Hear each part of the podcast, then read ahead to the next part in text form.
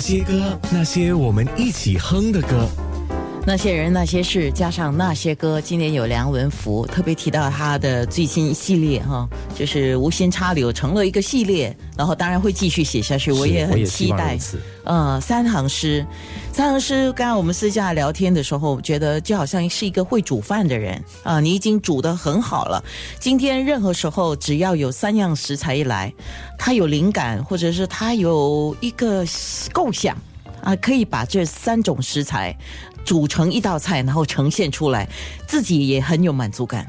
我觉得安娜的比喻也挺贴切的，就是不过就是就算很能煮的人啦，他也有那一天比较满意啦，那一天觉得还不够满意，这样子的一种一种情况。我觉得就是异曲同工的啦。嗯，啊，不过基本上你要能够煮，对啊，要懂得选，要要能够煮。那就是一个写诗的人，可能他在生活中就是信手拈来很多的，我们称为素材。不会的，你必须提炼的，才能够成为诗的题材。那有时候就是你的日常生活了，就好像接下来要谈的这首诗，嗯，它题目是教师嘛。对。那有人说啊，梁文福，你你怎么看你自己？你是一个什么人？当然，我就是一个文人，我常常这么说。不过，呃，我也是一个长期在当教师的人，而且我觉得我的呃教学的对象呢，还蛮跨度蛮大的，从呃中学生。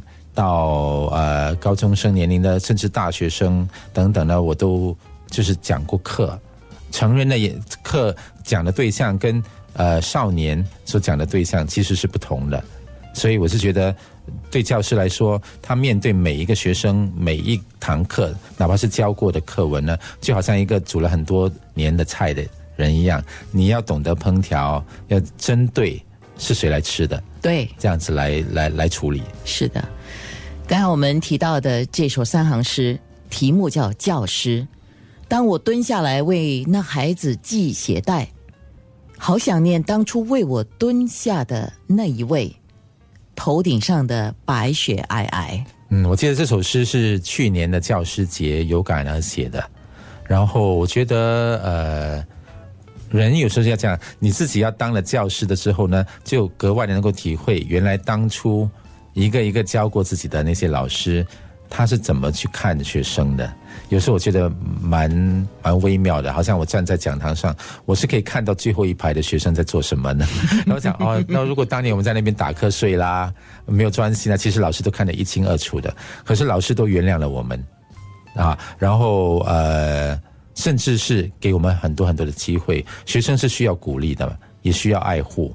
那现在很多学生他们会感受到说，可能老师很忙很忙，没有给予他们一些关注，这个是一种呃现代社会常见的一种现象啦。那我就想念呃，在我们成长过程中的一些好老师，一些细节，比如说送我们一本书啦，甚至是有时候告诉我们说，哎，你鞋带没有系好啦，等等，这些细节都是其实学生会记得的。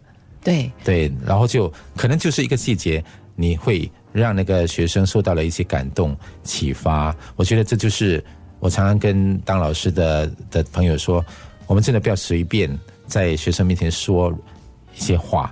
嗯，有时候你只是无心开个玩笑啦，啊，笑某一个学生怎么怎么样，对他来说是一个，反而是你正面的、有正能量的一些话呢。表面上他好像表情没有什么太大的改变，可能他听在心里面的。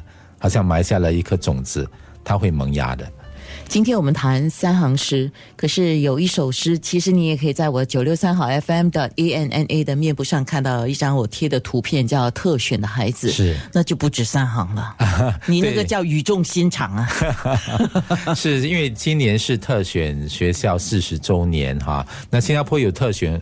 学校呢，是因为当初改变了教育制度的时候呢，在一九七九年，然后有很多的学校呢，已经不能够以呃华文第一语文来选修，呃，来就修读这个课程，呃，就保留了一些特选学校，让这些特选学校的孩子可以选修母语为第一语文。那么我也有幸就是特选学校的学生啦。刚才我跟安娜学姐聊起，她。是德明中学的学的校友嘛？其实德明中学也是特选学校之一。可是，在我念书的时候是没有特选不特选这回事啊。我了解。然后，然后，所以我是觉得说，这一个这样子的一种呃特别的这样子的一个安排，呃，当初我们是懵懵懂懂的嘛，不知道那么多。那长大后呢，就更能够珍惜，也感恩说，毕竟我们还是比较幸福的，就是也幸运可以有这样子的，在一个特选课程中呢，比较有深度的接触母语。所以，呃，这个特选的孩子，他的寓意就是，其实里面有提到这个诗句，就是其实每一个生命都是特选，那就是独一无二的，都应该就是。一个我觉得好的老师应该这样子的去对待每一个特选的孩子，是每一个生命都是特选的相遇，每一个成长都是特选的唯一。是的，好，那今天那些歌，你为这两个，就是一首是三行诗，一首是特选的孩子，这首是写给特选四十的一首诗，选了一首怎么样的歌呢？这首歌如果是听我的歌。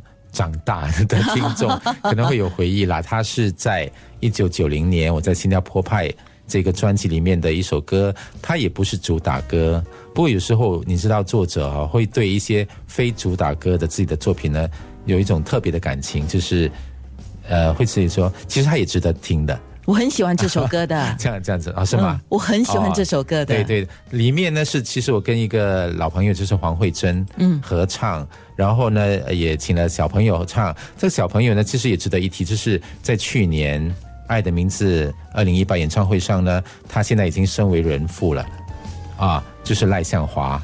当初跟他合唱了《爱的名字》之后呢，也请他在这这首歌里面呢跟我们合唱。所以呃，我觉得每次听到这首歌，就想起很多很多，在当时我们都是大哥哥大姐姐带着小朋友啊这样子，然后来体会我们小时候老师长辈教我们的这些像紫竹调啦这些传统的民谣童谣，其实它也寓意着一些呃，让我们长大后才能够体会的一种心情。嗯。今天听节目的你，包括做节目的我，应该都很开心啊！对，很感恩。